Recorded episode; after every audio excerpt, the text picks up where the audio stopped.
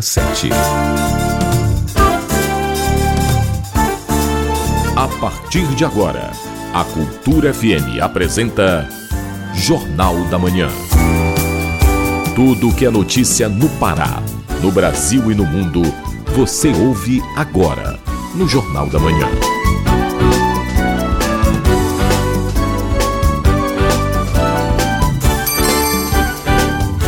Sete horas. Sete horas. Bom dia, ouvintes ligados na Cultura FM no Portal Cultura, hoje, segunda-feira, 18 de setembro de 2023. Começa agora o seu Jornal da Manhã com as principais notícias do Pará, do Brasil e do mundo. Apresentação João Paulo Seabra. E Rayana Serrão. Não esqueça de participar do Jornal da Manhã pelo nosso WhatsApp no 98563-9937. Mande mensagens de áudio e informações do trânsito. Anota aí. 98563-9937. E baixe também o aplicativo da Cultura Rede de Comunicação nas lojas virtuais de aplicativos. Nele você acessa TV, rádio, portal, cultura e muito mais. Vamos aos destaques da edição de hoje. Dia Mundial da Limpeza é comemorado em Belém. Embrapa lança chamada pública para desenvolvimento de soluções tecnológicas. Cantor Álvaro Júnior lança EP Realidade ou Matrix. Instituto Etos realiza conferência em Belém. E tem também as notícias do esporte. Confira o resultado de Paysandu e Botafogo da Paraíba. Clube do Remo segue se preparando para o jogo de volta das quartas de final pela Copa do Brasil Sub-20. E ainda nesta edição. Acompanhe uma reportagem sobre golpes que envolvem o número 0800. E 60 mil vagas do FIES devem ser ofertadas ainda este ano. Essas e outras notícias agora no Jornal da Manhã. 7 horas e 1 minuto. 7 e 1. Jornal da Manhã. Você é o primeiro a saber. Política. Em compromisso oficial, o presidente Lula chega em Nova York e participa da Assembleia Geral da ONU. Lula deve ficar nos Estados Unidos até a quinta-feira, como informa a repórter Aline Costa, da agência Rádio Web. O presidente Luiz Inácio Lula da Silva chegou em Nova York nesse domingo para participar da Assembleia Geral da Organização das Nações Unidas, a ONU, que ocorre na terça-feira. O líder brasileiro ficará nos Estados Unidos até a próxima quinta-feira, quando cumpre compromissos com empresários e lideranças estrangeiras, além de estar no lançamento de uma ação global ao lado do líder americano Joe Biden. Lula chegou aos Estados Unidos após a agenda em Cuba, onde participou da reunião de líderes do G77, grupo que reúne países em desenvolvimento, e a China. No evento em Havana, ele destacou os riscos dos avanços tecnológicos sem regulamentação e alertou para o que chamou de efeitos colaterais ameaçadores. As grandes multinacionais do setor de tecnologia possuem modelos de negócios que acentuam a concentração de riquezas, desrespeitam as leis trabalhistas e muitas vezes alimenta violações de direitos humanos e fomenta o extremismo. Corremos riscos que vão da perda de privacidade ao uso de armas autônomas, passando pelo viés racista de muitos algoritmos. O presidente também enfatizou a transição energética e chamou atenção para a importância de investimentos em energias renováveis. A emergência climática nos impõe novos imperativos, mas a transição justa traz oportunidades. Com ela, podemos ter o ar mais limpo, rios sem contaminação, cidades mais acolhedoras, comida de qualidade na mesa, empregos dignos e crianças mais saudáveis. Vamos promover a industrialização sustentável, investindo em energias renováveis, na sociobioeconomia e na agricultura de baixo carbono. Além da cúpula do G77 mais China em Cuba, Lula cumpriu compromissos bilaterais, incluindo uma reunião com o presidente cubano Miguel Dias Canel. Agência Rádio Web com informações internacionais, Aline Costa. Prosseguem trabalhos da CPMI que discute responsabilidades sobre os atos do 8 de janeiro. O ouvido dessa semana é o ex-ministro da Casa Civil, General Braga Neto. A reportagem é de Priscila Mazenotti, da Agência Nacional. O general Walter Braga Neto, ex-ministro da Defesa e da Casa Civil no governo Bolsonaro, será ouvido na CPI mista dos atos golpistas na terça-feira. Ele será questionado sobre articulações para tentar reverter o resultado das eleições do ano passado e impedir a posse do presidente Lula esclarecer o papel desempenhado por setores políticos e militares nas ações relacionadas à trama golpista, como argumentou a deputada Jandira Fegali num dos requerimentos de convocação. Braga Neto foi candidato a vice na chapa que tentou reeleger Bolsonaro. O depoimento está marcado para as 9 horas da manhã. O general irá na condição de testemunha, o que dará a ele o direito de ficar calado e eu de não responder a todas as perguntas para não se autoincriminar. A semana também deverá ser de articulação por uma reunião deliberativa para a votação do requerimento que pede uma acareação entre Bolsonaro e o ex-ajudante de ordens dele, Mauro Cid. A relatora, a senadora Elisiane Gama, apresentou um requerimento pedindo que os dois fiquem frente a frente.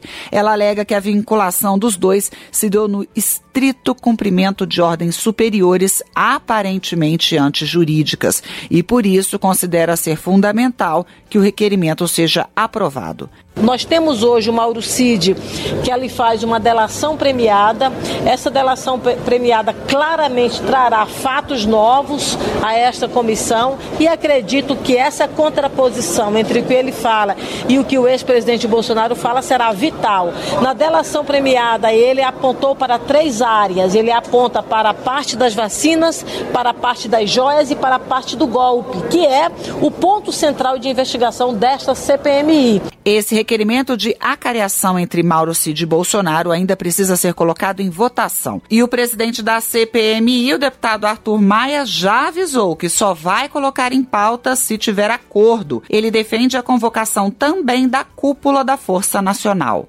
E eu já disse e repito aqui: se não houver um acordo para chamar, entre outros, o comandante da Força Nacional, não tem por que fazer novos requerimentos. Só acontecerá mais uma sessão deliberativa na CPI se houver acordo. A CPI mista já começa a se aproximar do encerramento. A senadora Elisiane Gama afirmou que começou a fazer o relatório final e que vai pedir diversos indiciamentos, inclusive de militares. Ela chegou a defender a prorrogação da CPMI para que se tenha mais tempo tanto para as oitivas quanto para a análise dos documentos. Da Rádio Nacional em Brasília, Priscila Mazenotti. 7 horas e 6 minutos. 7 e 6. Jornal da Manhã. Informação na sua sintonia. Encerrou neste domingo, dia 17, a 26ª Feira Panamazônica do Livro e das Multivozes. A programação contou com diversas atrações culturais e de entretenimento e lazer. Destaque para as rodas de conversas, saraus, encontros literários e contação de histórias. Quem acompanhou o encerramento e traz todos os detalhes para a gente é Marcelo Alencar. Foram nove dias de programação aproximadamente 18 milhões de reais foram movimentados no espaço. Mais de 720 mil exemplares foram vendidos. A secretária de Estado de Cultura, Úrsula Vidal, avalia o evento. A nossa 26ª edição da Feira do Livro das Multivozes superou todas as nossas expectativas. No número de visitantes, mais de 450 mil pessoas. No número de livros vendidos, 720 mil livros. O livro, essa ferramenta de transformação social, de transmissão de conhecimento, gerando 2 mil empregos diretos e indiretos, com pessoas envolvidas na montagem, nos nove dias de funcionamento da feira e os nossos autores e autoras felizes, que também venderam livros no número recorde nesse encontro com o leitor e com a leitora, com as crianças, com essa juventude que teve as suas vozes ouvidas, que protagonizou fortemente a programação da nossa feira. A pedagoga Marcele Silva aproveitou o domingo para participar do último dia da feira. Ah, eu me sinto muito feliz, é muito gratificante para mim na região norte ter um evento como esse, ainda mais em Belém do Pará, porque a gente para para ser espectador de um evento grandioso que traz muitas coisas que tem ao nosso redor e coisas também diferentes, como por exemplo as atrações artísticas. É, tem estandes que ano passado não tinham, mas hoje tem com, com livros muito interessantes e isso para mim me deixa muito satisfeita de participar dessa feira. 138 empresas participaram do evento. Deste total, 60 estão sediadas no Pará. Os escritores Juraci Siqueira e Iracema Oliveira são os homenageados para a próxima edição da Feira Pan-Amazônica do Livro e das Multivozes. Marcelo Alencar, para o Jornal da Manhã. Evento reúne especialistas, autoridades e empresas para debater o enfrentamento à emergência climática na Amazônia e no mundo. Estamos falando da segunda edição presencial da Conferência Etios 360 Graus, que acontece hoje em Belém. Saiba mais com João Paulo Seabra. A cidade de Belém recebe no próximo dia 18 de setembro a segunda edição presencial da Conferência Etos 360 de 2023. Será um dia de debates sobre o desenvolvimento social e econômico da Amazônia, com o objetivo de buscar caminhos para desenvolver a economia circular e a bioeconomia na região. Marina Esteves, coordenadora de projetos de meio ambiente do Instituto Etos, comenta as temáticas e algumas atividades da conferência. São eles, né? A gestão para o desenvolvimento sustentável, integridade e transparência, promoção de direitos humanos e resiliência climática e ambiental. Na programação desse dia 18, a gente vai contar com discussões sobre o recém-lançado Pacto Nacional de Combate às Desigualdades. Teremos na programação atividades que buscam abordar de maneira transversal esses temas que eu comentei, né? Como a promoção de direitos e segurança a defensores e defensoras ambientais que estão na linha de frente da contenção do desmatamento, é, com a participação da sociedade civil engajada no combate às ilegalidades no território amazônico. O evento também celebra os 25 anos de existência do Instituto Etos de Empresas e Responsabilidade Social e da realização da conferência, o maior evento do gênero na América Latina e um dos maiores do mundo. Marina Esteves, coordenadora de projetos de meio ambiente do Instituto Etos, fala sobre o público-alvo que deve estar presente. Nosso público-alvo acaba sendo pautado também pelo setor privado, pelas suas cadeias de valor, pelos, pelos atores que estão envolvidos nos relacionamentos dentro das operações do setor privado, sejam elas comunidades em geral, comunidades tradicionais, comunidades originárias, lideranças da sociedade civil, movimentos sociais e governos locais. O evento que será realizado no complexo da Estação das Docas é distribuído em três palcos simultâneos e terá início às 9 horas da manhã, com 16 mesas temáticas ao longo do dia e se encerra às 6 horas da tarde com uma atração cultural, a Companhia de Danças Folclóricas Trilhas da Amazônia. João Paulo Seabra para o Jornal da Manhã. 7 horas e 11 minutos. 7 e 11. A seguir, no Jornal da Manhã. Professores de Cachoeira do Arari participam de programa para ampliar a alfabetização no município. Cultura FM aqui você ouve primeiro. A gente volta já já. Estamos apresentando Jornal da Manhã.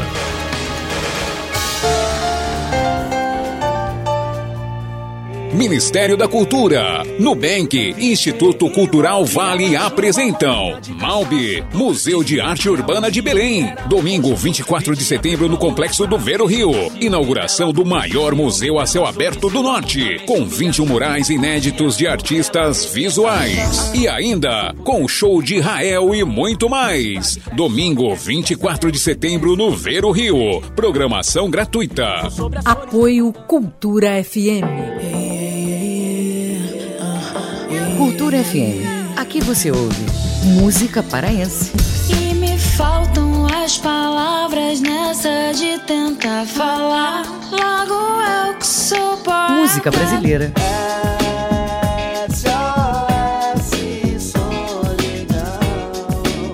Cultura FM 93,7.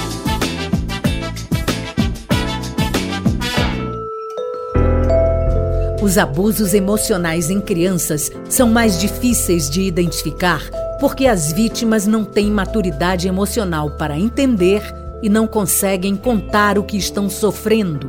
Nunca deixe a criança com acesso livre à internet. Supervisionar é proteger. Cultura, rede de comunicação, em defesa dos direitos da criança.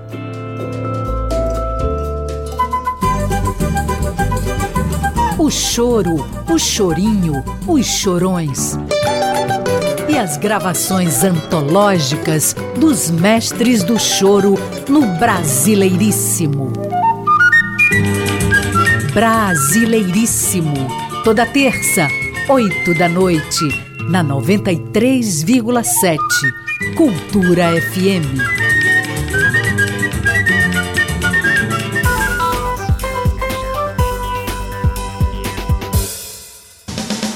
Voltamos a apresentar Jornal da Manhã. Previsão do tempo. Na capital paraense, região metropolitana, segunda-feira com tempo parcialmente nublado e possibilidade de chuvas no começo da noite. Mínima de 24, máxima de 35 graus em Belém. Nordeste paraense com tempo aberto, porém pode chover de maneira leve na área litorânea. Mínima de 23, máxima de 33 graus em Santarém Novo. No Marajó, tempo aberto e quente ao longo do dia. Em Moamá, mínima de 24, máxima de 34 graus. 7 horas e 14 minutos. 7 e 14. Correspondente Cultura. E Alter do Chão começa hoje à tarde, o conhece hoje à tarde o vencedor do Festival dos Botos. A festa religiosa dos Sairé se encerra daqui a pouco com a derrubada dos mastros. Quem traz os detalhes ao vivo é o nosso correspondente em Santarém, Miguel Oliveira. Bom dia, Miguel. Bom dia, João Paulo. Bom dia, Rayana. Bom dia, ouvintes do Jornal da Manhã. Segunda-feira ensolarada aqui em Santarém, temperatura de 28 graus. São 7 horas 15 minutos. O resultado dos votos dos jurados do Festival dos Botos Tucuxi Cor-de-Rosa será conhecido hoje à tarde no Lago dos Botos, em Alter do Chão. O local foi palco das apresentações na sexta e no sábado à noite da encenação musical e teatral da Linda do Boto. Na sexta-feira, o Boto Tucuxi apresentou o tema Iandê, o Sairé, e na língua nativa dos Borari significa nós, união do povo que mantém viva a verdadeira essência do Sairé. O Boto Cor-de-Rosa levou o tema à grande festa para fazer um resgate histórico dos elementos da, elementos da festividade religiosa e folclórica, fazendo referência às várias fases da festa do povo Borari, que chegou a ser suspensa pela Igreja e só foi retomada em 1973.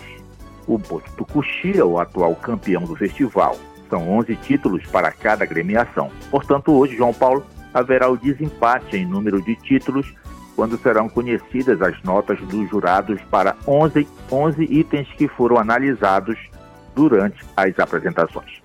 Daqui a pouco, a festa religiosa do Sairé será encerrada com a derrubada dos mastros enfeitados com flores e frutas e que foram erguidos após a procissão da última quinta-feira. Os convidados bebem uma iguaria fermentada de mandioca e depois haverá uma festa de despedida dos barraqueiros, catraieiros e todos aqueles que trabalharam nos cinco dias de festividades em Alter do Chão. Eu volto aos estúdios com Rayana. Pois é, Miguel, e a Semana Nacional do Trânsito tem uma programação especial aí em Santarém. Quais são as ações que vão ser realizadas já a partir de hoje no município? Isso mesmo, Rayana, uma ação solidária de doação de sangue pelos agentes e colaboradores da Secretaria Municipal de Mobilidade e Trânsito, SMT, marca a abertura oficial da Semana Nacional do Trânsito nesta segunda-feira aqui em Santarém. Com o tema Seja Solidário, Doe Sangue, a SMT dá início a uma série de ações voltadas para a conscientização de condutores e da própria população sobre os cuidados no trânsito. Durante as festividades do Sairé, em Alter do Chão, as ações de trânsito se concentraram na rodovia Everaldo Martins nos dias 14, 15 e 16, em parceria com o Detran, Polícia Militar. Foram realizadas fiscalizações e repassadas orientações aos condutores.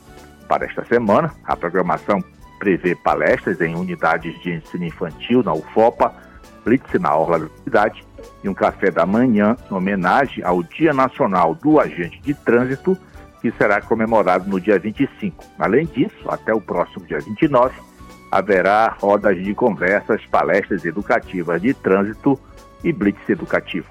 A Semana Nacional de Trânsito, Rayana, é comemorada todos os anos entre os dias 18 e 25 de setembro, conforme disposto no Código de Trânsito Brasileiro.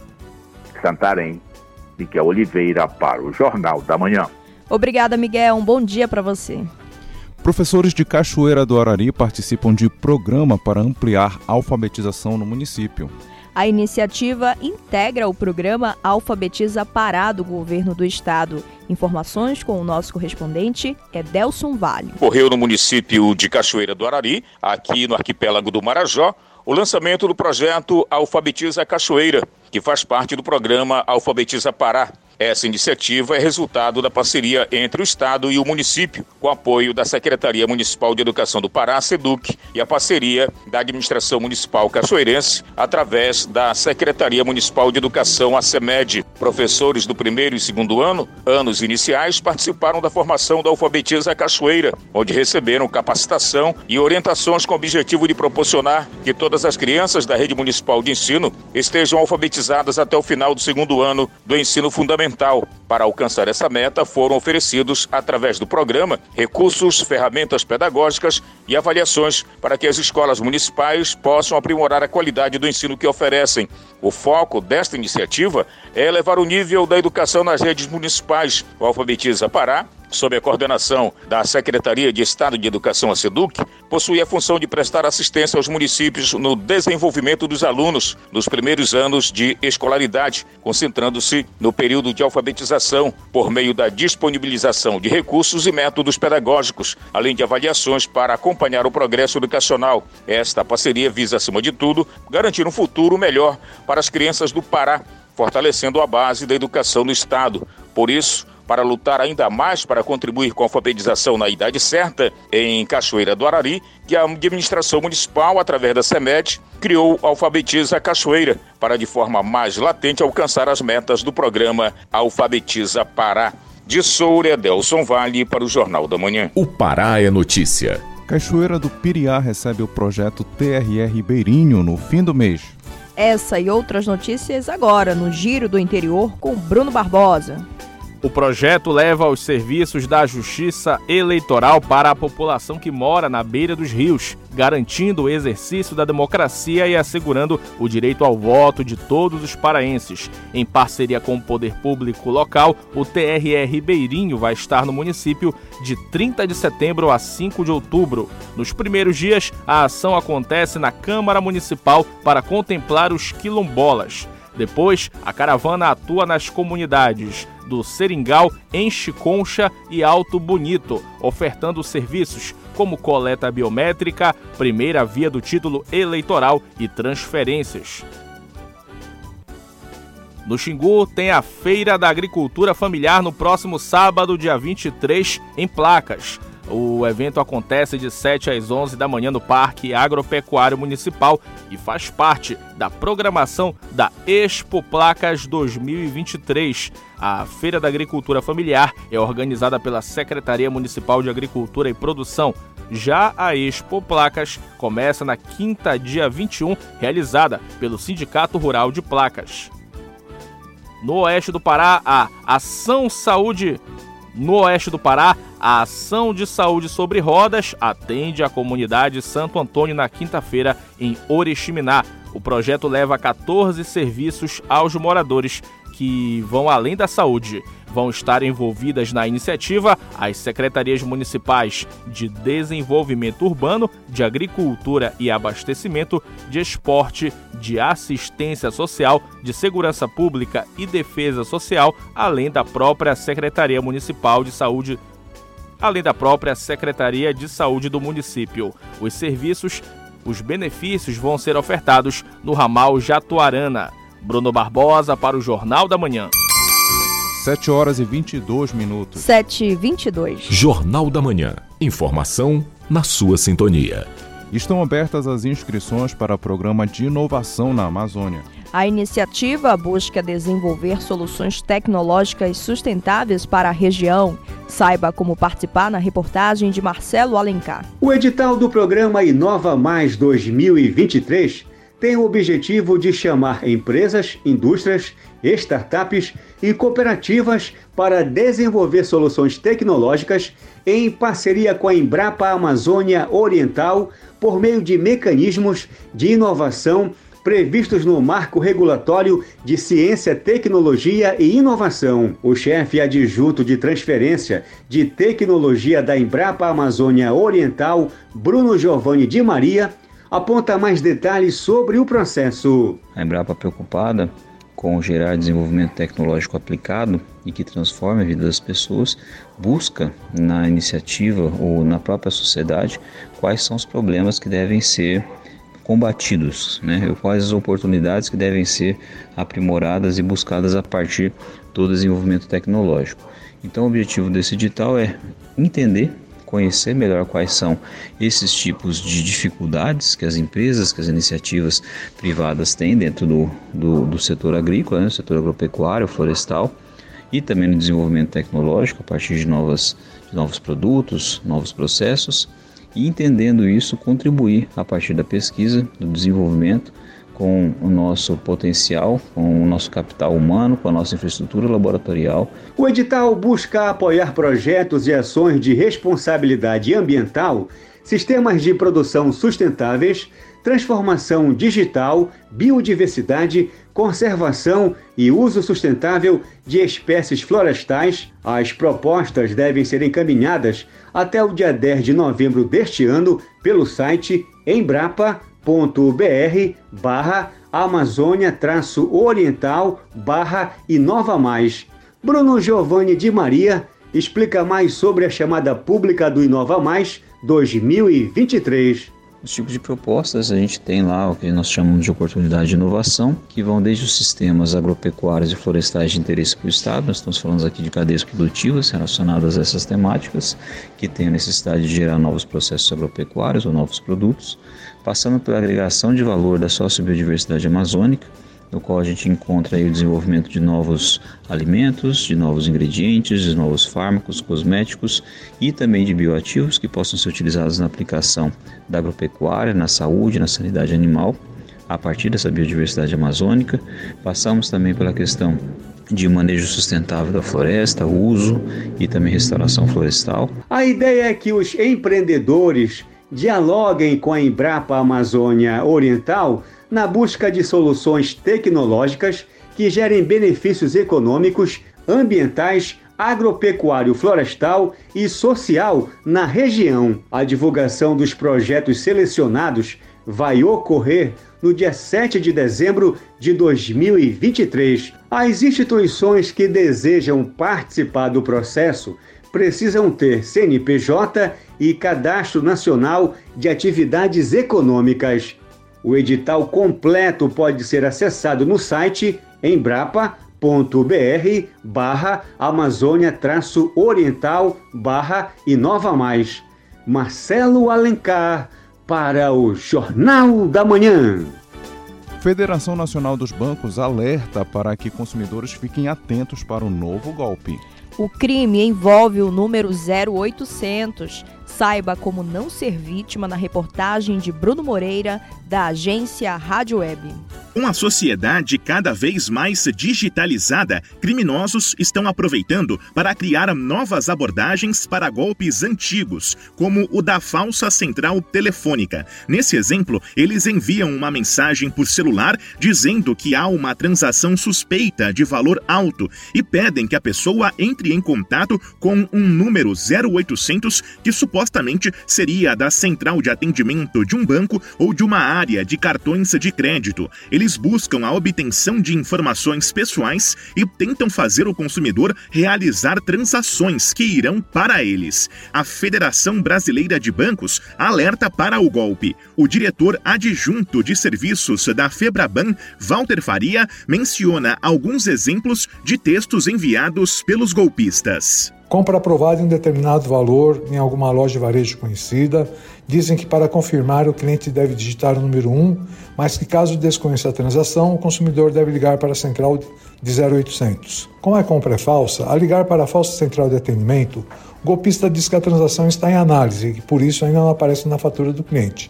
E que, Para resolver o assunto, o consumidor deve fazer uma transação para regularizar o problema ou ainda pede dados pessoais, como número de conta e senha, para cancelar a operação. Ele também destaca quais são os cuidados a serem tomados ao receber esse tipo de mensagem. Você, cliente, nunca deve fazer ligações para número de telefone 0800 recebidos através de SMS ou por outras mensagens.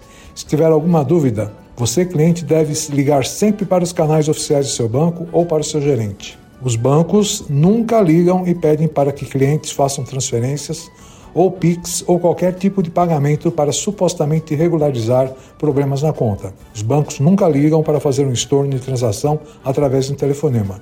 Desligue se pedirem para digitar senha ou qualquer dado em seu aparelho de telefone. Agência Rádio Web, produção e reportagem Bruno Moreira. O mundo é notícia. Acompanhe agora o giro internacional com Felipe Feitosa. O conselheiro de segurança nacional do presidente americano Joe Biden, Jake Sullivan, se reuniu com o chanceler inglês Wang Yi no final de semana em Malta, na Europa, em meio a tensões persistentes entre as duas potências.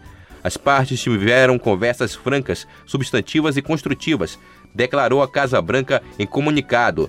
Na reunião, os representantes conversaram sobre influências em Taiwan, ilha reconhecida pela China como parte do território. O conselheiro da Casa Branca afirmou concordar com o posicionamento e não apoiar a independência de Taiwan. A comunicação militar entre os dois países, cortada em agosto de 2022 por Pequim, devido a uma visita ao território da então presidente da Câmara dos Representantes, Nancy Pelosi, ainda não deu sinal de volta. Um acidente em uma montanha russa deixou oito feridos no primeiro dia da Oktoberfest, a tradicional festa da cerveja, em Munique, na Alemanha foi o que informou a polícia local neste final de semana. Dois vagões se chocaram na noite do último sábado durante a abertura do evento. Os serviços de emergência atenderam oito pessoas com ferimentos leves. Duas tiveram que ser transferidas para um hospital. As causas devem ser esclarecidas por especialistas. A chefe da União Europeia, Ursula von der Leyen, prometeu ações para ajudar a ilha italiana de Lampedusa, que luta para lidar com o fluxo constante de imigrantes durante uma visita local neste final de semana. Von der Leyen visitou um centro de recepção de imigrantes na ilha depois da primeira-ministra italiana ter apelado a líderes europeus que ajudassem mais. Quase 130 mil imigrantes chegaram às costas italianas neste ano, quase o dobro no mesmo período do ano passado. Falando ao lado da primeira-ministra italiana Giorgia Meloni numa conferência de imprensa, von der Leyen afirmou que decide quem vem para a União Europeia e em que circunstâncias vão impedir contrabandistas e traficantes. A ilha de Lampedusa tem uma população de menos de 7 mil habitantes e há muito tempo é o primeiro porto de escala para pessoas que atravessam o norte da África para a Europa. Com informações da agência France Press e Reuters, Felipe Feitosa para o Jornal da Manhã. 7 horas e 31 minutos. 7 e 31. A seguir, no Jornal da Manhã. Com gol nos acréscimos, Paysandu venceu o Botafogo da Paraíba e assumiu a liderança do quadrangular. É daqui a pouco aqui na Cultura FM. A gente volta já já. Estamos apresentando Jornal da Manhã.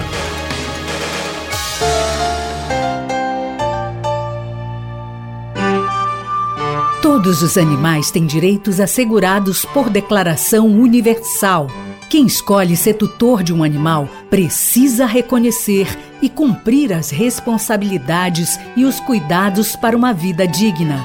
Pôr em risco a integridade de um animal, mesmo do que vive na rua, é considerado crime contra a vida e a pena de prisão varia de 2 a 5 anos.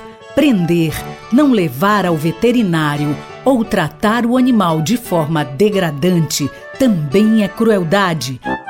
Para denunciar casos de maus tratos a animais domésticos, selvagens, nativos ou exóticos, ligue 190 ou entre em contato com o IBAMA. Cultura, rede de comunicação.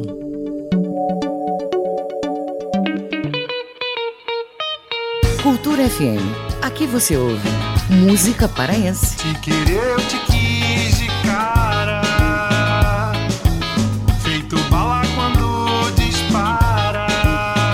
Música brasileira. Você é a letra mais linda do alfabeto.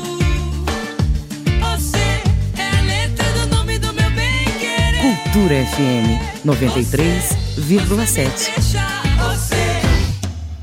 Alô, gente, aqui é o Ricardo Kizan. Eu tenho um recado para você. De segunda a sexta-feira às 18 horas, as marcantes. Agora o que me resta são meus pensamentos, suas fotos pelo chão.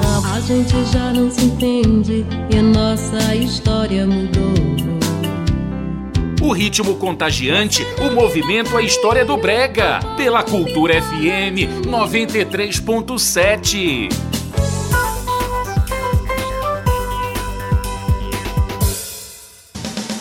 Voltamos a apresentar Jornal da Manhã. Tábua de Marés. Em Belém, maré alta ao meio-dia e 53 minutos e maré baixa às 8 e 15 da noite. Em Salinas, nordeste do estado, maré baixa às 3 e 50 da tarde, maré alta às 9 e 20 da noite. E no porto da Vila do Conde, em Barcarena, maré seca às 1 e 15 da tarde e maré cheia às 8 e meia da noite. 7 horas e 34 minutos. 7 e 34. Esporte. Com gol nos acréscimos, Paysandu venceu o Botafogo da Paraíba e assumiu a liderança do quadrangular. Essa e outras do esporte agora com Melbia Rolim. Neste domingo, com o Mangueirão lotado, Paysandu e Botafogo da Paraíba se enfrentaram pela terceira rodada do quadrangular do acesso. E quem traz os principais detalhes desse confronto é a Isis Bem. É isso aí, Melbia. O Paysandu enfrentou o Botafogo da Paraíba neste domingo e com a casa cheia, os torcedores bicolores deram um show e esgotaram os ingressos ainda durante o sábado. As expectativas eram muito altas, afinal, a partida poderia deixar o Paysandu ainda mais perto do esperado acesso. Mas, no primeiro tempo que os torcedores puderam acompanhar, foi um Paysandu meio nervoso, errando passes e ficando longe das finalizações. Já o Botafogo da Paraíba tentou. Aos oito minutos, Renatinho recebeu dentro da área, chutou forte e Matheus Nogueira fez a defesa. Aos 18 minutos, Renatinho cruzou na área. Marioto tentou de cabeça, mas a bola foi para fora. Tudo continuou morno, até que no finalzinho o Paysandu começou a se arriscar mais e Nicolas Careca ficou perto, mas não conseguiu marcar o gol bicolor. Já na segunda etapa, o Paysandu voltou mais empenhado, muitas chances foram criadas, mas o Botafogo conseguia neutralizar os ataques. Na reta final do segundo tempo, o técnico bicolor Hélio dos Anjos decidiu mexer no time. Uma das entradas foi Jaci Maranhão, que logo de cara teve uma chance. De fora da área, ele arriscou e por pouco não marcou um golaço. Aos 48 minutos, Juninho cruzou na área e se desviou de letra na pequena área e acertou na trave. Mas na última bola do jogo, Jaci finalmente acertou. Aos 56 minutos, Vinícius Leite cruzou na área e Jaci apareceu na segunda trave para marcar de cabeça o gol bicolor.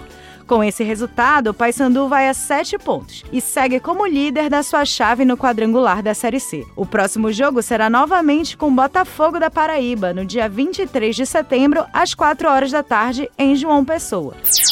O Clube do Remo segue se preparando para o jogo de volta das quartas de final pela Copa do Brasil Sub-20. A partida vai ser no estádio Bampará Baenão. Para o Leão avançar de fase, vai precisar vencer por seis gols de diferença, por conta do placar elástico do jogo de ida na casa do tricolor, que ficou cravado no 5 a 0. A Federação Paraense de Futebol definiu em congresso técnico todos os detalhes do Campeonato Paraense Feminino de 2023. Este ano vão ser 13 clubes participantes, com previsão de início para o dia 10 de outubro. A equipe campeã vai representar o estado na Série A3 do Brasileirão Feminino de 2024. O sistema de disputa será em turno único, com todas as equipes se enfrentando. Os oito melhores times se classificarão para a fase de mata-mata. A novidade desse ano está no local da decisão, que será no Novo Mangueirão. O paraense Harrison da Silva Neri, aos 43 anos de idade, volta aos gramados como atleta do Track Covered Bridge que disputa a UPSL, uma espécie de quarta divisão americana, cria da base do São Paulo na mesma safra de Kaká, Júlio Batista e Luiz Fabiano, Harrison Neri se tornou ídolo na Ponte Preta e Guarani. Sob supervisão do jornalista Felipe Feitosa, Melbia Rolim, para o Jornal da Manhã. Iniciou nesse final de semana o Campeonato TV Cultura de Futebol Pelada, Vamos aos detalhes com o repórter Júnior Cunha. O pontapé para o Campeonato TV Cultura de Futebol Pelada foi dado nesse final de semana. As partidas iniciais da competição aconteceram nos gramados de Belém e região metropolitana. Os destaques da rodada ficaram por conta do empate sem gols entre Milan do Distrito e Só Moleque Bom de Bola, equipe do Acará. E a vitória do Alta Tensão em cima do Santa Cruz do Distrito por 4 a 2. E lembrando que tudo sobre o Campeonato TV Cultura de Futebol Pelada você acompanha na rádio, TV e Portal Cultura. E nesta terça-feira, a partir das 7 horas da noite, tem a resenha da pelada, com tudo que de melhor aconteceu na primeira rodada da competição, ao vivo na TV e Portal Cultura. Júnior Cunha para o Jornal da Manhã. 7 horas e 39 minutos. 7 e 39. Meio Ambiente e Sustentabilidade. A Associação Cultural Nhandeara realiza o Dia Mundial da Limpeza aqui no estado. O objetivo é promover educação e mobilização pública para erradicar o descarte inadequado de lixo no meio ambiente. Confira na reportagem de João Paulo Seabra. Na Avenida Presidente Vargas, os voluntários recolheram lixo, abordaram quem passava pelo local e pintaram mensagens de conscientização nas tampas dos bueiros. A voluntária Missilene Barata comenta a importância da ação. É, a intenção da, da, dessa data, da, por conta desse projeto, é que ele começou em 2018 aqui no Pará e ele está cada dia crescendo mais pela questão ambiental. A gente, quando a gente aborda a questão ambiental, a gente tem que saber que a gente não fala só de árvores, nós também temos que falar no modo geral que tudo o que a gente produz, tudo que nós fazemos hoje, ele está poluindo o meio ambiente e é um dos fatores principais que a gente temos que trabalhar muito em cima disso. Sabemos que hoje, é, principalmente Pará, ele está voltado muito para a questão da, do, do ambiental e o projeto ele trabalha muito em cima disso. Nós, como voluntários do projeto, a gente vem brigando muito por essa questão de conscientizar a população o objetivo do Dia Mundial da Limpeza é conscientizar sobre práticas ambientais corretas, como o descarte adequado de resíduos sólidos. Márcia Vieira, responsável pela ação no Pará, fala sobre a mensagem passada para a população. É um mutirão de limpeza onde a população do mundo todo se reúne para fazer esse mutirão num dia, mas não que ele se resuma nesse dia é só o começo para que a gente possa trazer para a prática, para o habitual, é, o descarte correto, a reeducação ambiental. Então, com isso, a Associação Nhandeara, que vem desenvolvendo esse trabalho junto com o Limpa Brasil desde 2019, a gente vem fazendo esses mutirões e participando é, dessa ação os voluntários das organizações não governamentais ainda realizaram ação de educação ambiental com os feirantes do Ver o Peso. João Paulo Seabra para o Jornal da Manhã. Economia e Finanças. Especialistas acreditam que seja anunciado novo corte na taxa básica de juros. O comitê que trata do tema vai se reunir nesta semana. A reportagem é de Rafael Silva, da agência Rádio Web. O Comitê de Política Monetária do Banco Central, o Copom, estará reunido nesta terça e quarta-feira para decidir se a taxa básica de juros, atualmente em 13,25%, aumenta, diminui ou se mantém estável. No último encontro, em agosto, a queda foi de meio ponto percentual. E desde então, projeções do mercado e do governo esperam que ela caia novamente e alcance 12,75%, afirma o economista da Universidade de Brasília, Roberto Piscitelli. Eu acho que a gente pode esperar tranquilamente uma redução de meio ponto percentual, ou no mínimo de meio ponto percentual. Eu acho que o que o governo em determinados segmentos da atividade econômica esperariam ou gostariam de que acontecesse, seria até uma redução maior. Na última semana, o vice-presidente da República, Geraldo Alckmin, disse que espera a redução em meio ponto percentual. Assim como o presidente Lula, em diversas oportunidades, ele também criticou o Banco Central por ter mantido a Selic em 13,75% durante um ano, o economista da Universidade de Brasília, Roberto Piscitelli, acredita que a expectativa do mercado de que os juros terminem o ano em 11,75% pode se concretizar com uma ajudinha da inflação, que tem perdido ritmo. Em agosto, o aumento foi de 0,23%. ficou inclusive abaixo da uh, expectativa do próprio mercado que previa uma, uma inflação de até 0,28%. Então eu acho que, em suma, a gente tem todas as condições para continuar esse processo de baixa e até talvez acelerá-la. Né? Mas mesmo mantendo esse ritmo moderado de queda de 0,5 ponto percentual a cada reunião, a gente atingirá o, a meta prevista pelo mercado para o final do ano, que ainda vai ser muito elevada, o que ainda manterá o Brasil uma taxa de juros real. Enquanto por aqui as expectativas são favoráveis, nos Estados Unidos há um clima de apreensão para esta semana. O Fed, Banco Central estadunidense, também vai decidir o futuro dos juros por lá, mas diante de um clima de incerteza. Agência Rádio Web, produção e reportagem Rafael Silva. Governo federal avalia fazer corte nos gastos públicos. Acompanhe no, acompanhe no comentário do educador financeiro Pedro Loureiro. Vamos ouvir. Bom dia. O governo federal acaba de criar uma comissão que vai estudar cortes nos gastos públicos. Serão avaliadas também as políticas públicas e uma possível nova reforma da Previdência. Realmente, o governo está muito preocupado em aumentar as receitas, inclusive está sendo muito eficiente nisso. Com a preocupação com a boa gestão dos recursos financeiros públicos nunca foi lá a maior das preocupações de nenhum governo brasileiro, de fato, precisamos rever os gastos, mas não podemos cortar nas políticas públicas nem na quantidade de servidores públicos. Inclusive, já mostrei aqui neste comentário mais de uma vez que o Brasil tem poucos servidores públicos para suprir suas necessidades. Mas realmente temos que melhorar a qualidade das despesas e da fiscalização do uso do dinheiro público. Muitas vezes, a preocupação é se o gasto foi feito dentro das regras de licitação, mas não se verifica a necessidade e a adequação à realidade presente, muito menos futura. Ou seja, a obra precisa demonstrar que o dinheiro foi gasto dentro da lei, mas não necessariamente atendendo a população. Quantas ruas no Brasil são inauguradas sem que atendam à demanda atual e, obviamente, muito menos às futuras? Isto também precisa ser revisto.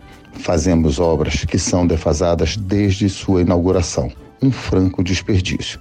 Outro ponto que deve ser avaliado pela comissão é uma nova reforma da Previdência. Se, por um lado, as contas mostram que o dinheiro não vai dar para aposentar todo mundo de maneira decente, de outro lado, o dinheiro da Previdência continua a ser usado de maneira política. Resumindo, o dinheiro não dá por dois motivos. Precisamos modernizar nossa Previdência e precisamos urgentemente tratar este dinheiro com mais responsabilidade. O que vemos por trás deste debate? O Brasil continua discutindo problemas quando eles surgem, sem se preparar para o futuro em médio e longo prazo. Futuro por aqui é, no máximo, o da próxima eleição. Quer um exemplo de como se deve pensar no futuro? A Gare de Lyon, em Paris, é uma estação de trem inaugurada em 1900 e dá conta do serviço até hoje, sendo um dos principais pontos de embarque e desembarque de trens internacionais na cidade. São quase 90 milhões de passageiros por ano. Isto sim é planejar com os olhos para o futuro. Para ter uma ideia, precisamos somar os sete maiores aeroportos brasileiros em número de passageiros para empatar com uma única estação de trem inaugurada há 123 anos. Temos muito que melhorar. Eu sou Pedro Loureiro, professor de Administração de Contabilidade, para o Jornal da Manhã. 7 horas e 47 minutos. 7 e 47. A seguir, no Jornal da Manhã. Governo federal deve ofertar 60 mil vagas para o FIES ainda este ano. Cultura FM é que você ouve primeiro. A gente volta já já. Estamos apresentando Jornal da Manhã.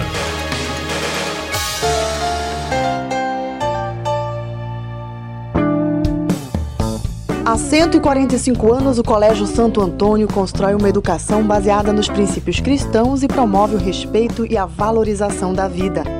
A escola visa a educação da juventude integrada à sua realidade, proporcionando desenvolvimento e a qualificação do ser humano.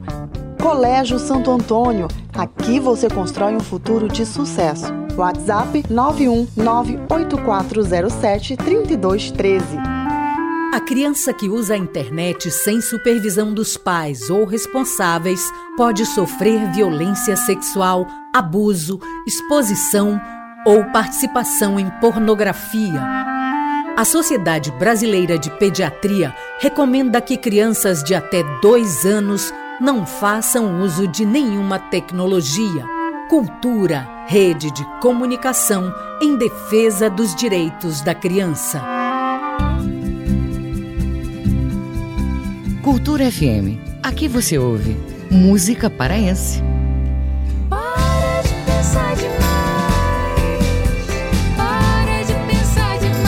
Música brasileira. Oh, oh, oh, o que você está dizendo? Um relicário imenso de Cultura FM 93,7. Música, Música. Informação, informação, cultura, cultura e interatividade. Conexão Cultura. Conexão Cultura. Conexão Cultura. De segunda a sexta, oito da manhã. Aqui na 93,7. Cultura FM.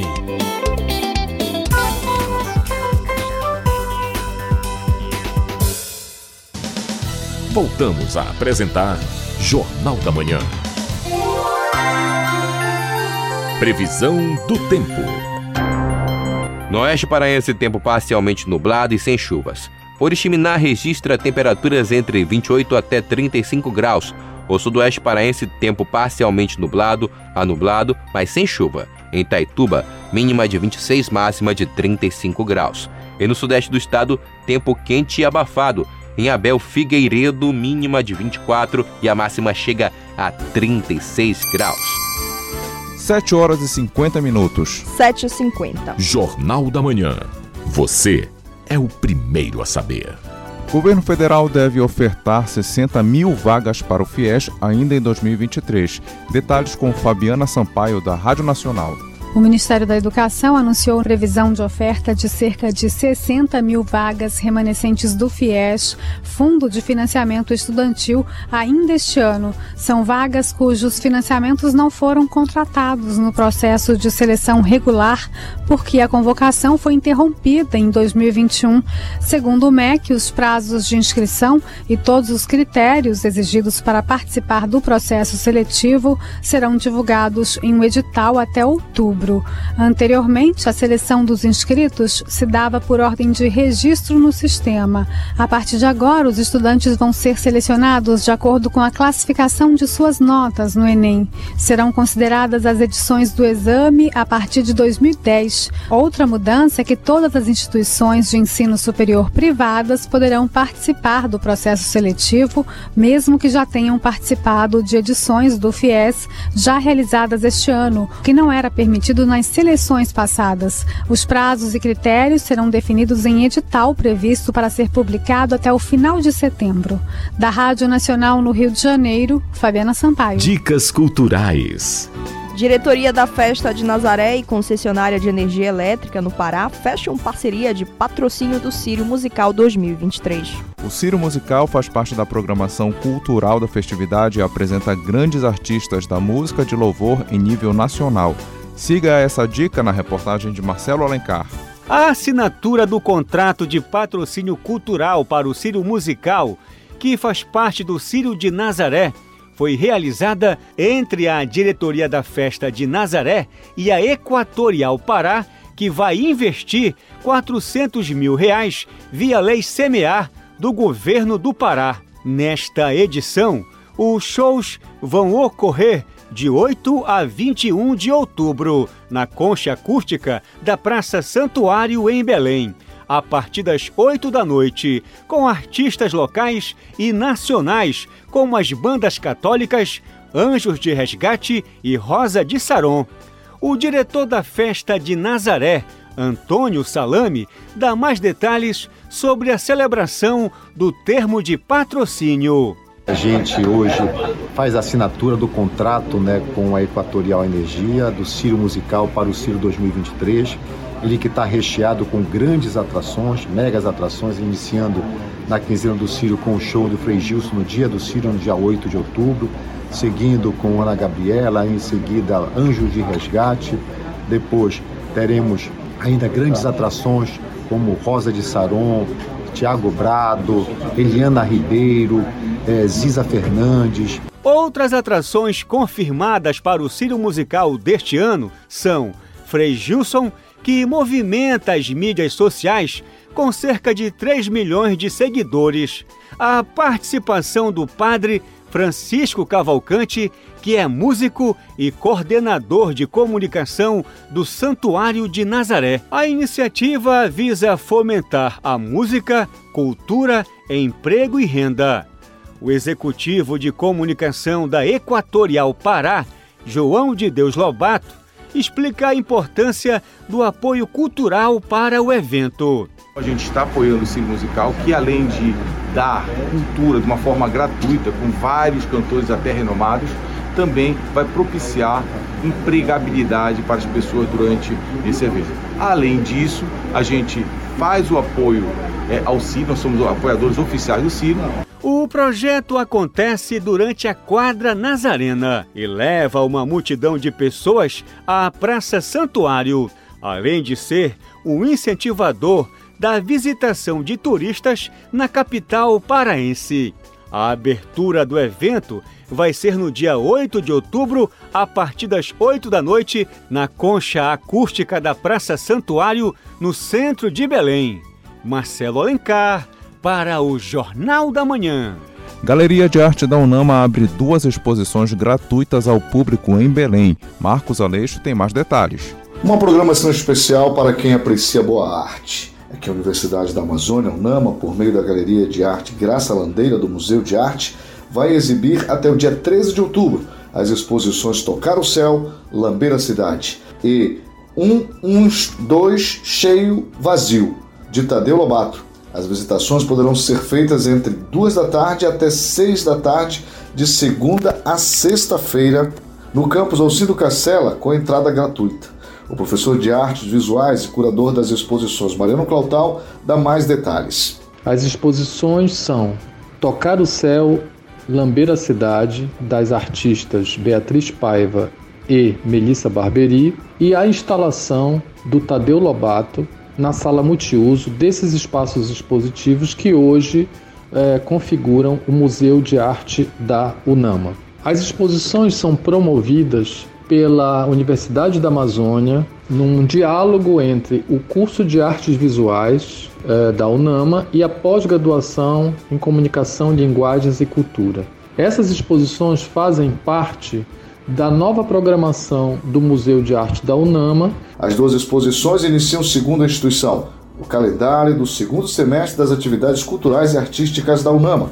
São mais de 30 obras dispostas pelo Espaço Galeria, trazendo em suas concepções misturas de estética urbana, pinturas e desenhos sobre a mulher negra, além de vídeos sobre a tridimensionalidade de objetos e a dualidade entre o amor e a dor.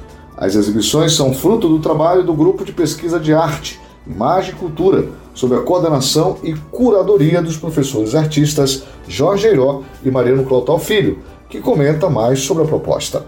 As exposições foram abertas no último dia 6 de setembro, vão até o dia 13 de outubro e estão abertas à visitação do público sempre de segunda a sexta, das 14 às 18 horas, na Alcindo Cacela 287, onde fica a Unama e a Galeria Graça Landeira. O público pode acompanhar durante todo esse período Anote aí o local: Museu de Arte da Universidade da Amazônia, sala multiuso da Galeria Graça Landeira, Avenida Alcindo Cacela, 287, até 13 de outubro de 2023. Visitação gratuita, de 2 até 6 da tarde, de segunda a sexta. Marcos Aleixo para o Jornal da Manhã. Cantor e compositor Álvaro Júnior lança EP Realidade ou Matrix. O trabalho é fruto do projeto Incubadora Outros Nativos e já está disponível, disponível em todas as plataformas de streaming. Informações com Felipe Feitosa. Se você não vai acreditar, mas tudo bem se você. O álbum Realidade ou Matrix traz influências regionais com pitadas de pop. A faixa título, que também nomeia o trabalho, propõe reflexão sobre a mistura entre tecnologia e realidade. O compositor Álvaro Júnior comenta as influências do EP Realidade ou Matrix. Eu cresci ouvindo as músicas que meu pai ouvia. É, isso com certeza influenciou no meu jeito de escrever, né, as minhas canções, de gostar, né, de ouvir né, certas canções, apesar de, de ser uma pessoa muito aberta a gêneros musicais, mas acredito que o fato de ter escutado muito música pop, isso fez com que fosse predominante nesse CD esse estilo musical. Né? Michael Jackson é um, é um dos nomes que realmente eu ouvi muito durante a infância. Então, eu até agradeço essa oportunidade que meu pai me deu de ouvir tanta gente boa no quesito pop. O trabalho já está disponível nas plataformas digitais e a produção faz parte do projeto incubadora Outros Nativos,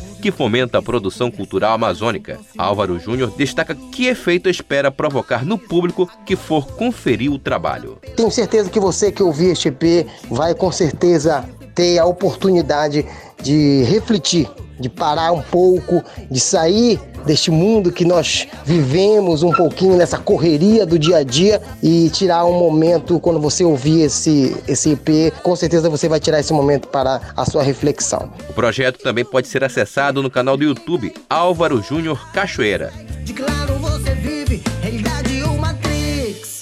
Se souber, me diz aí. Felipe Feitosa para o Jornal da Manhã.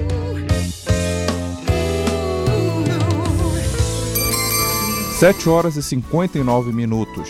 7 horas e 59 minutos. Termina aqui o Jornal da Manhã desta segunda-feira, 18 de setembro de 2023. Apresentação de João Paulo Seabra e Rayana Serrão. Não esqueça de baixar o aplicativo da Cultura Rede de Comunicação nas lojas virtuais de aplicativos. Nele você acessa TV, rádio, portal Cultura e muito mais. Outras notícias você confere a qualquer momento na nossa programação.